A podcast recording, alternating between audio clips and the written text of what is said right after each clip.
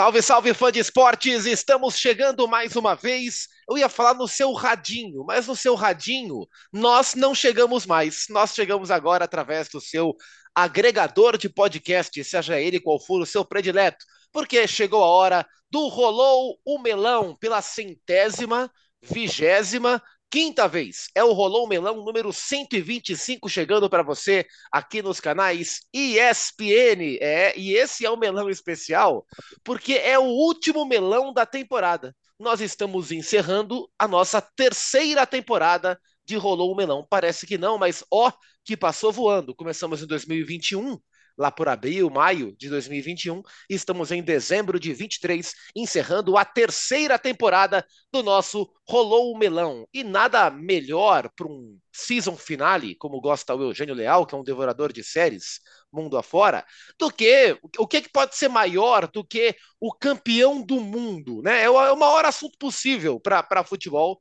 é, e é o assunto do, da nossa última edição da temporada do Rolou o Melão.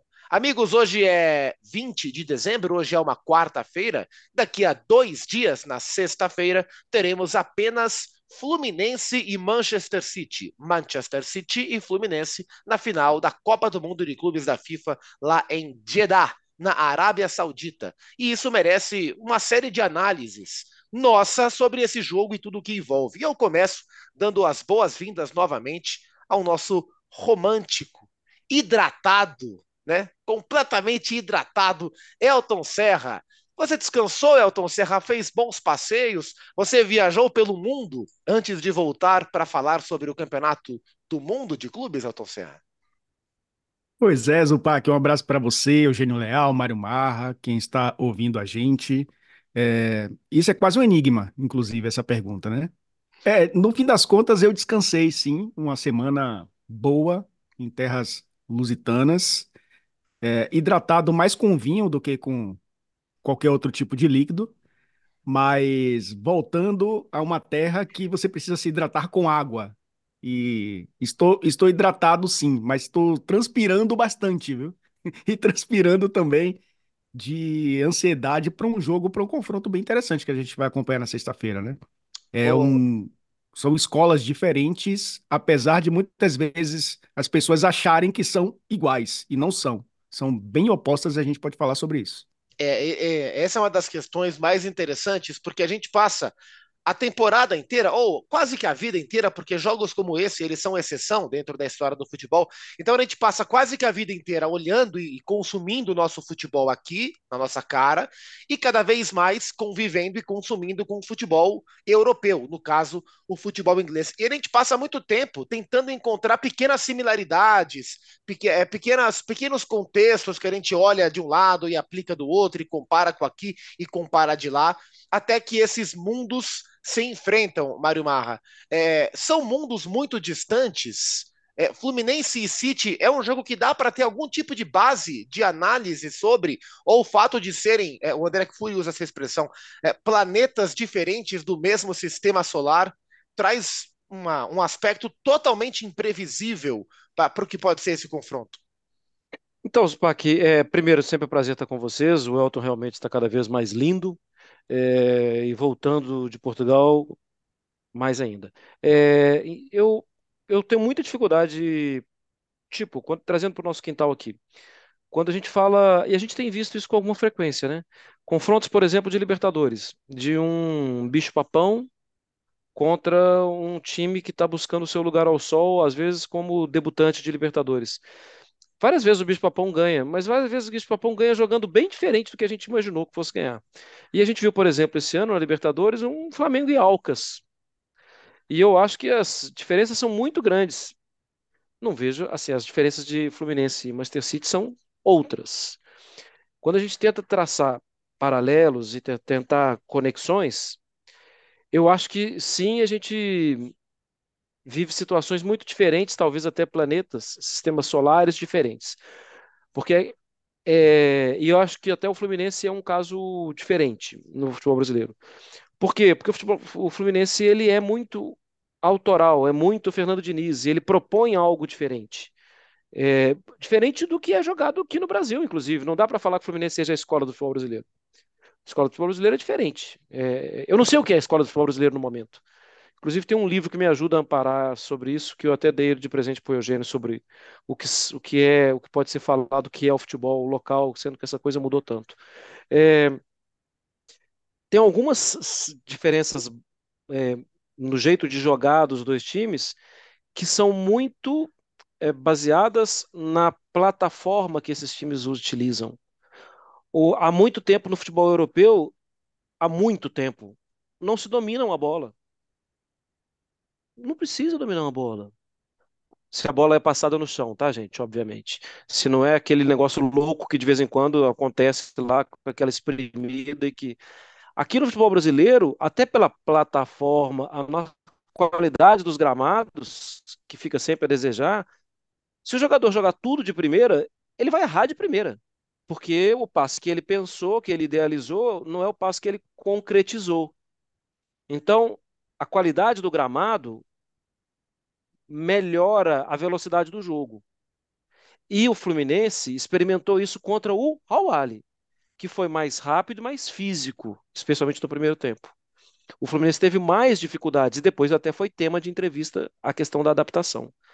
É, o Manchester City vive uma estratosfera diferente, porque ele não domina a bola. É tudo de primeira e é tudo em velocidade e em progressão dentro do que o Fluminense é capaz de fazer, o Fluminense faz muito bem, faz da melhor maneira possível de execução, acho, no futebol brasileiro. Mas eu acho que é muito difícil a gente tentar comparar as coisas. Bastante difícil. E, Exatamente porque as nossas plataformas de trabalho são muito diferentes. E, Eugênio, eh, jogos como esse, eles mexem de uma maneira com não só com o futebol brasileiro, mas acho que principalmente com a autoestima do consumidor do futebol brasileiro, seja ele o torcedor, seja ele o cronista esportivo, o jornalista, como a gente. Porque a gente passar a nossa vida, a gente, a gente nasceu, todos nós nascemos aqui após 1958, a gente cresceu entendendo o Brasil como o maior, como o país do futebol, como a maior seleção do futebol mundial. A gente vai para a Copa do Mundo e qualquer coisa que não seja uma, um título ou uma final ou no máximo uma semifinal é um fracasso retumbante. É, quando a gente olha para o ambiente dos clubes, nós é, dominamos o continente atualmente. É, assim, a gente vê os nossos clubes aqui no Brasil, muitos deles dominando por épocas a, a, os campeonatos por aqui. Nós não estamos acostumados a essa condição de azarão que o Fluminense entra como Manchester contra o Manchester City. Isso provoca, isso cutuca a autoestima do, do, do, brasileiro torcedor, consumidor do futebol, por muitas vezes não aceitar esse papel e tentar colocar o Fluminense como um time com reais condições de vencer, com estratégias para surpreender o Manchester City, quando sabemos é, que é uma condição bastante delicada para um jogo como esse. Como é que você vê esse sentimento e essa tentativa de fazer a, vi a vitória ser tão factível, e ela, ela não é impossível, é, mas ela não é tão factível quanto muitas vezes a gente tenta fazer ela aparecer. O meu filho mais velho, Renan, ele se refere ao smartphone como radinho. Ele, ah, meu radinho, vou pegar o meu radinho. Eu, que radinho, filho? Isso aqui, pai. Não, isso é, isso é um celular. Não, é para mim é radinho. Ele, na gíria dele com os amigos, chama o smartphone dele de radinho. Então, tem muita gente ouvindo no radinho. Se meu filho estiver ouvindo o podcast, ele vai estar ouvindo no radinho dele. É, então fica colocado isso. O Brasil é um país de contrastes, né, Zupac? Eu estava vendo semana passada, eu fiquei uma semana sem internet, né? Então também sem os streamings, sem TV a cabo, sem nada. E aí eu recorri aos DVDs antigos da minha mudança que eles apareceram, assim, brotaram na minha mão. Um deles era um DVD sobre a Copa de 58, DVD muito bom sobre a Copa de 58, contando toda a trajetória da seleção brasileira. E ele começa falando do trauma do futebol brasileiro. Trauma é, que ficou muito forte, especialmente após a Copa de 50, né? Após o Brasil ter perdido aquela, aquela Copa no Maracanã para o Uruguai. É, e depois tinha perdido em 54 também. E, e aí o Nelson Rodrigues escreve a, a, tal crônica lá em que ele cita pela primeira vez o complexo de vira-lata do brasileiro né, que o brasileiro precisava acreditar nele, e o Brasil não. A, é, a ideia geral que se tinha é que o brasileiro não, não tinha força para ganhar as competições, na hora de decidir, ele amarelava ou pipocava, dependendo da, da, expressão na época, não sei se, se, era exatamente isso, mas que o, o, o, futebol brasileiro não era capaz de grandes feitos. E, e a seleção de 58 foi para lá desacreditada. E voltou campeã, depois a mesma seleção, né, a mesma base venceu a Copa de 62, e daí a gente conhece a história. Então o brasileiro é assim: ou ele acha que é o pior time do mundo, ou ele acha que é o melhor time do mundo. Não tem o um meio termo. Ele nunca aceita a possibilidade de que é uma equipe como o, o, time, no caso a seleção, mas uma equipe brasileira, um time brasileiro que vai disputar uma competição internacional, é como todas as outras. Você falou em Libertadores, durante muito tempo os brasileiros tinham enormes dificuldades para ganhar Libertadores. Né? Isso mudou a partir do São Paulo, do Tele, no início dos anos 90. E mudou especialmente agora, a partir de 2017, quando houve uma mudança no regulamento da Libertadores, privilegiando o futebol brasileiro com muito mais vagas que os outros países. Nós podemos ter até nove com, com, é, é, concorrentes né, durante uma Libertadores, é uma coisa assim gigantesca comparada com outros, outros países que, para a fase de grupos, muitas vezes chegam com apenas dois times. É, com relação a Fluminense e, e Manchester City, é claro que é um jogo de futebol, é claro que o City é enorme favorito, enorme favorito, porque joga num ritmo diferente, numa outra rotação de bola. Mas dentro do campo ali, é, o futebol tem várias circunstâncias, a temperatura, o City é uma equipe que vem tropeçando. É, a gente sabe da capacidade do time de, de, gerar futebol, mas não tem conseguido se manter regular por 90 minutos, e de repente o Fluminense pode ser que consiga explorar isso. Mas não é o provável. O provável é que o City vença o jogo e vença até com autoridade o Fluminense. Agora, cada um tem a sua, o seu lado pessoal, né? A sua psicologia. O torcedor do Fluminense, eu acho que a maioria entende a dificuldade, mas quer sonhar, quer acreditar na possibilidade. E aqueles que são contra, que são, tem muitos que são do contra, torcem contra mesmo. Estão querendo que se ferre. E aí já, já antes já avisam, oh, vai dar tudo errado, vocês são os trouxas e tal. É um jogo de futebol, e é um grande favorito, mas que vai ser jogado. Tem 90 minutos ali para ver o que vai acontecer. E o Fluminense vai tentar é, realizar o sonho, sabendo que é muito difícil e muito pouco provável que aconteça. É, a gente tenta aqui, eu pelo menos tento fazer isso, né? Sempre colocar as coisas dentro da, da balança mais real possível do que é o futebol brasileiro e internacional. Eugênio, você é daqueles que acha o jogo de sexta-feira o mais importante da história do Fluminense? Ou o jogo contra o Boca, a Libertadores por si só, é, por ser um campeonato de temporada mesmo, é algo que se coloca acima do Mundial.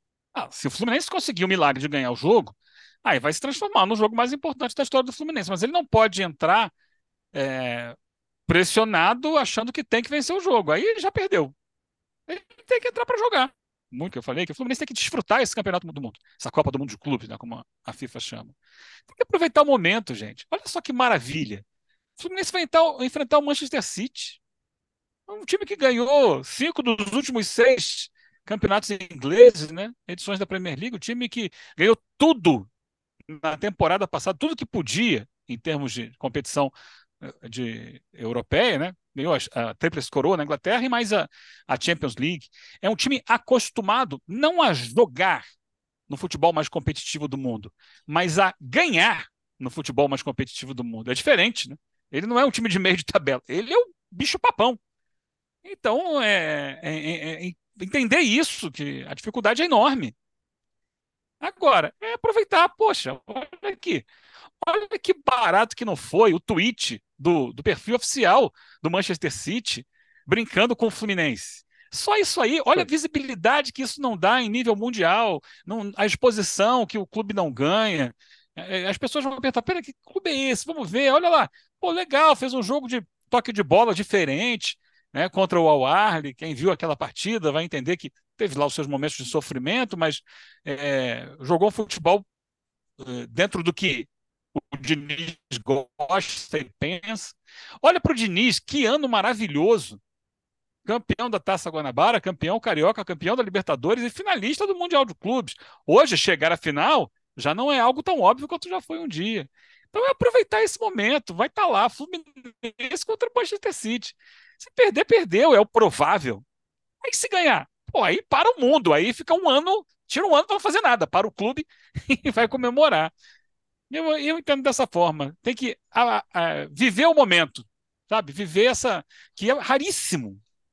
Quantas outras vezes você vai ter a oportunidade de, de ter um jogo desse contra o grande técnico do futebol mundial no século? Ou não? Estou errado? Esse século, nesse milênio, né? Porque o milênio está só começando. É, eu acho que é exatamente esse o peso que o Mundial tem que ter para os clubes brasileiros que vão disputar. Se vencer, transforma a sua história.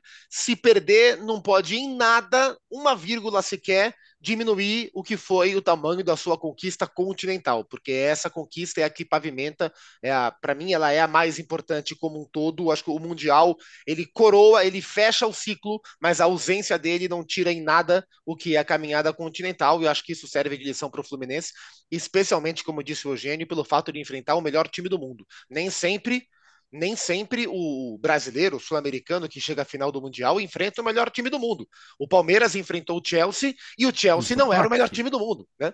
O, o Corinthians enfrentou o Chelsea e o Chelsea não era o melhor time do mundo. O Manchester City, não há dúvidas, Elton, ele é o melhor time do mundo? A gente fala do mundo porque a Europa se tornou o mundo do futebol, né?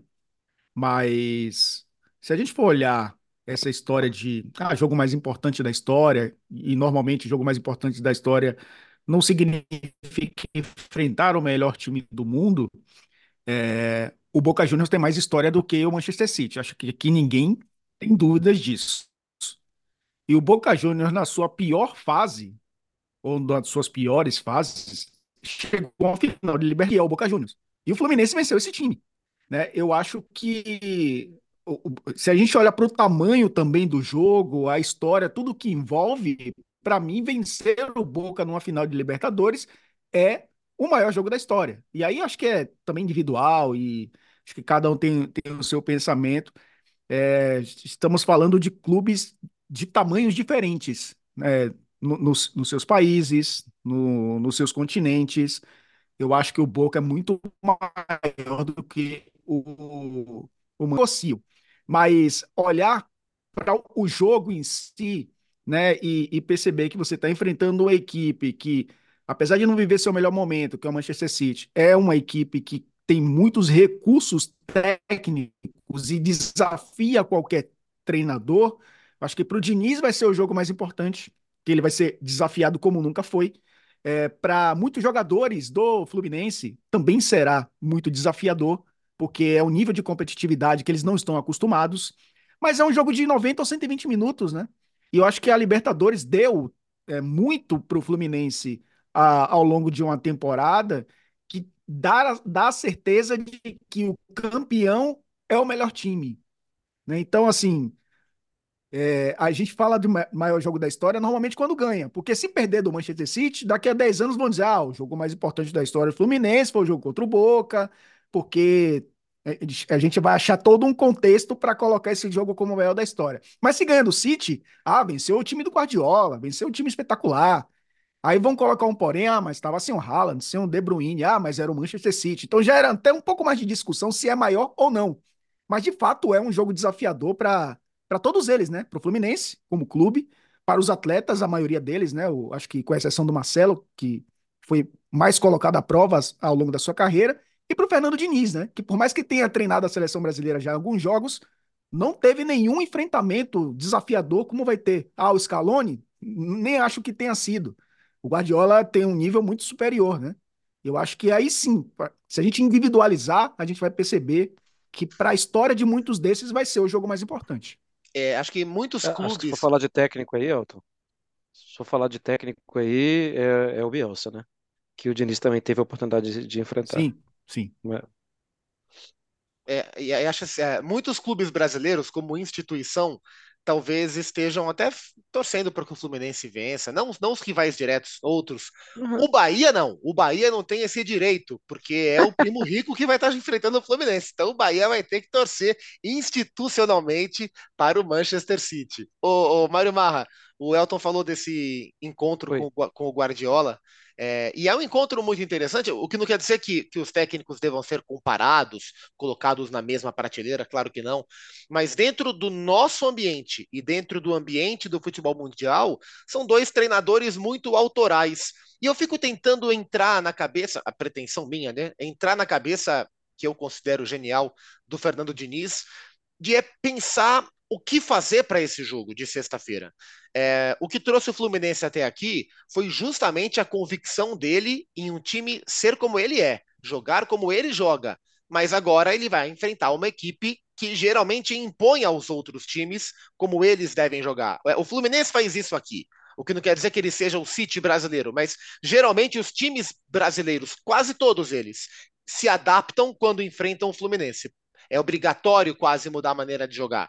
É, o City faz isso com os outros. O que fazer numa hora dessa? Respeitar quem é o Fluminense? Ou o Diniz tem que mudar? Eu fico aqui pensando, é, o único Mundial de Clubes que eu trabalhei foi o de 2012 do Corinthians, é, em que na véspera da final contra o Chelsea, é, o Tite opta por tirar o Douglas do time, o maestro da equipe, porque ele percebia que para aquele tipo de jogo ele, ele não podia ter menos competitividade jamais. Então ele abre mão do Douglas e botou o Jorge Henrique. O Corinthians fez um grande jogo, o Jorge fez um grande jogo.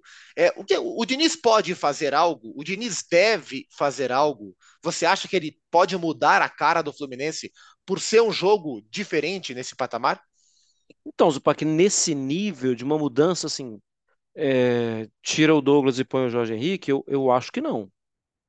Eu acho que tem que ter. É, acho que o Diniz está preocupado com alguns encaixes. Acho que ele está preocupado com o lado esquerdo dele.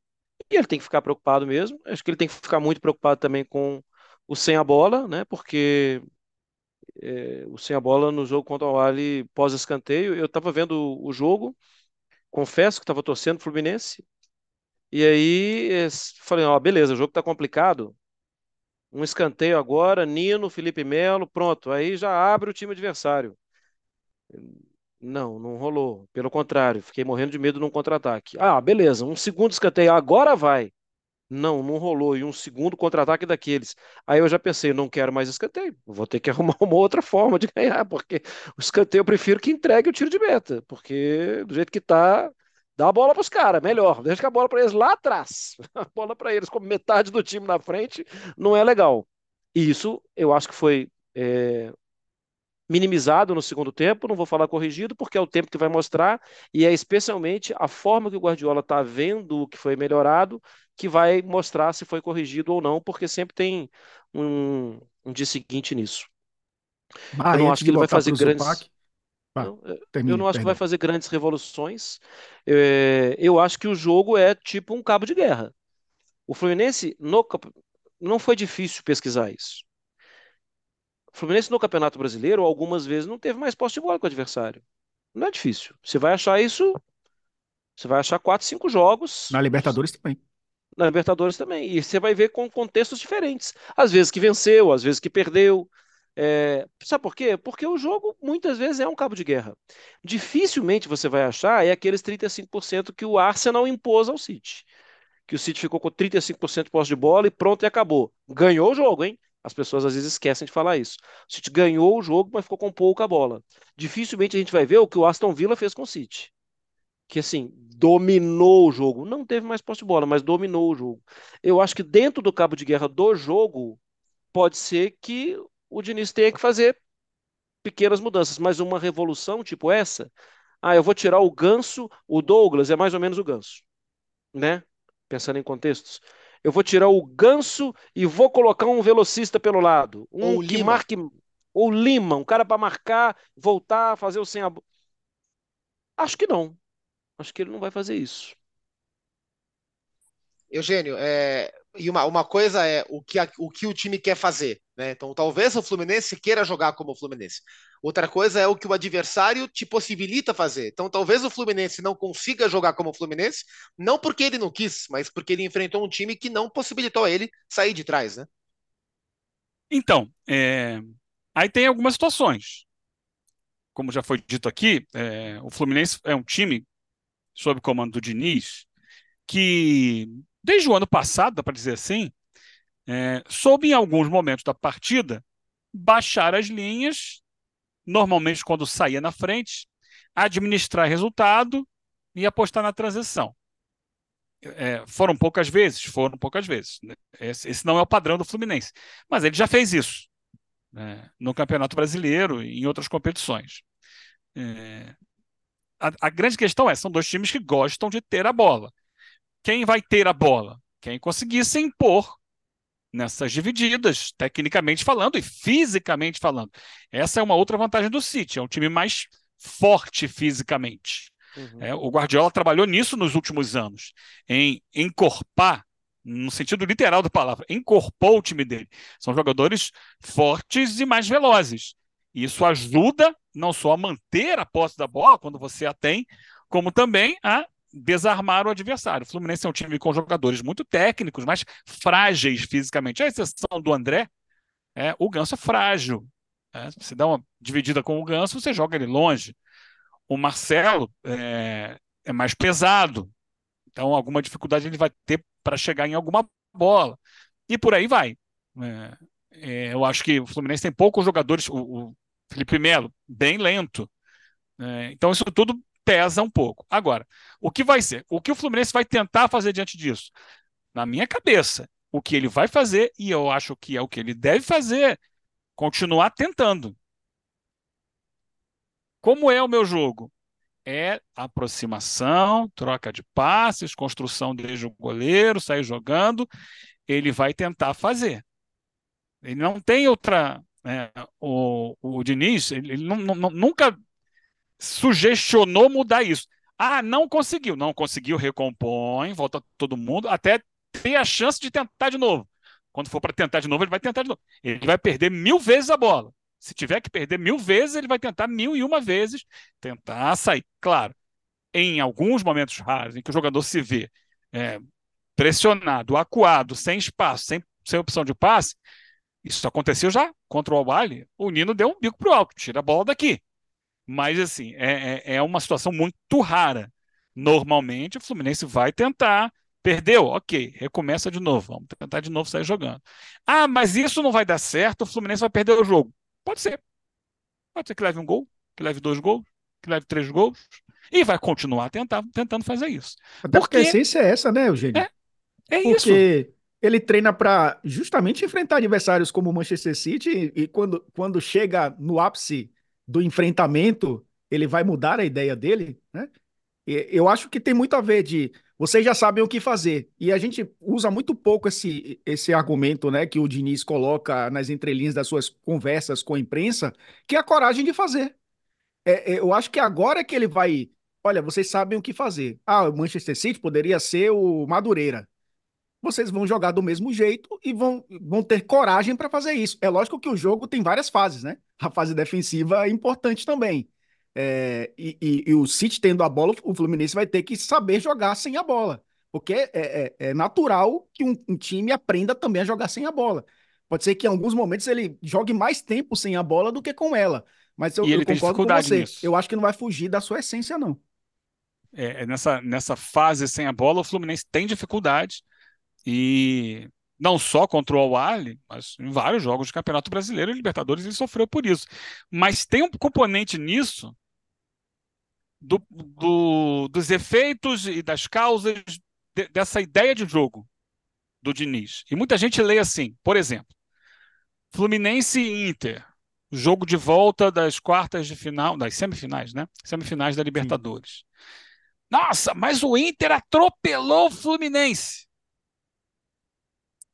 posso até concordar nos 30 primeiros minutos do jogo, em que o Fluminense tentou jogar o seu futebol e foi amassado pela intensidade do Inter. Depois dos 30 minutos, o Inter baixou a linha, deu a bola para o Fluminense, que passou a ter mais o controle do jogo, foi crescendo, crescendo. No segundo tempo, o Diniz foi arriscando mais, mudando, colocando os jogadores mais ofensivos e conseguiu a virada. Ah, mas sofreu a possibilidade de contra-ataque. Isso é do jogo. Ele, ele, ele, se abre a esse risco, sim. Mas o, o que acaba acontecendo é que esse, esse estilo do Fluminense ele vai minando as forças do adversário. Porque quando você tem a bola, troca passe, troca passe. Quanto mais o adversário correr para tentar recuperar essa bola, mais ele vai uhum. cansar. E se você faz isso 90 minutos, quando chega no segundo tempo, esse adversário não aguenta mais correr atrás da bola. Então, assim, É, e a gente viu, por exemplo, Fluminense e Corinthians, Maracanã, sair perdendo de 3 a 0 e buscar o 3 a 1 e buscar o 3 a 3 Em vários outros jogos, ele, ele, ele sai atrás, mas ok, vamos continuar fazendo nossa. Eu devagar e sempre. Devagar e sempre, devagar e sempre, devagar e sempre, uma hora dá certo. Ou não. Então tem isso também. Muita gente olha, começa a ver o jogo 10, 15 minutos. O jogo é muito marcado, os primeiros 15 minutos não são iguais ao que acontece depois. A gente que vive futebol diariamente né, sabe disso. Os primeiros 15 minutos tem um retrato, depois o jogo entra para um outro momento. Ah, o Ural Red começou de um jeito absurdo contra o, o, o City, hum. inclusive, né? O, é. o Ural, nos Marcando 15 alto. primeiros minutos, subiu marcação, né? Sim. Então é isso. Acho que o Fluminense trabalha para minar o adversário também. Vamos ver como é que vai ser essa grande final. É o tipo do jogo que mexe com o lúdico do torcedor, o, o, torcedor mirim, o jovem, adolescente, tricolor, certamente já havia brincado de Fluminense City no videogame, e esse jogo ele só era possível no videogame. E aí o, o destino coloca o jogo real. Nem tanto, porque não tem o, o, time do Fluminense no videogame. Aí, ó, é, tá vendo como, como eu tô desatualizado? É o time tipo, genérico. Tem, tem o Fluminense, mas os jogadores NBA, são outros, são também. inventados. É, é isso. É, é igual é, eu, eu, imaginar o, o, o Franca jogando jogando basquete contra o Chicago Bulls. A gente, a gente vai sonhando com essas coisas. Uma hora acontece. Eu já vi pela televisão uma vez, em 99, em 2000, o Vasco, o time de basquete do Vasco, enfrentar o San Antonio Spurs na final do. O Fluminense já enfrentou a seleção italiana. exato, né? Numa preparação para a Copa do Mundo. São, são momentos assim. É claro que tem o competitivo, tem o ganhar, tem a tiração de sarro se perder de goleada, como foi com o Santos, por exemplo mas é um momento único. O jogo de sexta-feira é um momento único e o, o, torcedor tricolor tem que desfrutar desse momento. Se for para ganhar da maneira que der para ganhar, se for para perder, entender o que o Fluminense fez. Vai ser, vai ser muito legal acompanhar o duelo de treinadores, a, a maneira respeitosa que o Guardiola eh, se referiu ao Diniz. É, a maneira que o Guardiola tem falado do Fluminense, então vai ser um, vai ser um baita duelo e que o Fluminense tenha sorte. Elton Serra, fechamos a temporada e podemos dizer que você foi o, o grande ganho para o Rolou Melão em 2023. Que bom tê-lo conosco de maneira oficial nesse time e até a próxima temporada, amigo. Ô, Zupac, vocês que foram um grande ganho na minha vida nessa, nesse ano de 23 e, pô, feliz demais. Namorei tanto, piruei, como a gente fala na Bahia, a gente piruar, né? Ficar ali é, piruando o pessoal do digital, pô, me coloca lá, faziam, fazia uma, duas, três vezes e agora, em definitivo, é, muito feliz e a gente tem um 24 muito bacana pela frente, né? E vocês começaram o episódio falando que eu era o romântico. O Eugênio Leal, de repente, vocês não perceberam, quem tá, quem tá ouvindo não percebeu, mas ele destruiu tudo isso que vocês falaram no início, porque ele foi romântico ao vivo pra gente. Né? Ele sim foi o romântico do episódio e bom demais estar com vocês ao longo dessa temporada e até a próxima. Até a próxima. O, o romântico me lembrei do nosso grande amigo João Guilherme, que chamava o Paulo Souza, o técnico do Flamengo, ex-técnico do Flamengo. o romântico! O Eugênio começou a temporada em uma casa, terminou em outra. Sempre um prazer, amigo, que em 2024. Ele mudou novos, de posição. É, novos fundos, novas janelas, novos armários, novos ambientes se abram para o Rolô Melão, Eugênio e com gás é, Mas o, o rolão melão rola é na tela do computador para mim aqui, no, no fone de ouvido, podendo compartilhar com vocês. É, como o Marra postou já lá na, na, rede social, né? É muito gostoso, é muito agradável a gente trocar ideia, é, perceber o que o outro está pensando, com tranquilidade, né? sem, sem pressões, sem, sem pautas definidas, a gente que conversa e tal. E é muito gostoso aqui. O Melão é uma sessão semanal de é, terapia, terapia futebolística. E o, e o, um abraço, o Fã Sport não sabe, mas tem um uma, alguma das últimas edições, o Eugênio estava no meio do caos da mudança e ele precisava de silêncio para e de um ambiente acústico bom. Ele fez o episódio dentro do armário, porque era o único lugar onde havia acústica para ele fazer. Esperando o cara do gás. É, esperando é o rapaz que ia instalar o gás. Foi um negócio de maluco. Mário Marra, um beijo para você, bom 2024. Muito obrigado pelos ensinamentos e pela companhia de sempre. Foi sempre foi um, um bom, foi tão bom que eu não consegui me expressar. Foi um prazer, é sempre bom estar com vocês. É, foi, foi legal mesmo, porque uma coisa, como o Eugênio já falou, né? a gente está sempre ao vivo ali, esvaziando, esvaziando, esvaziando. Viu o jogo até tarde, estudou, tal, aí a gente esvazia, fala tudo que a gente viu. Aqui, oportunidade de abastecer, de alimentar, de a gente trocar ideias, de aprender um com o outro. Valeu, melonistas. É isso. Em 2024 voltaremos com tudo. A gente deve voltar mais pertinho do começo dos estaduais para falar bastante sobre o futebol brasileiro e mundial. Bom Natal, bom fim de ano. Até o ano que vem. Até a próxima.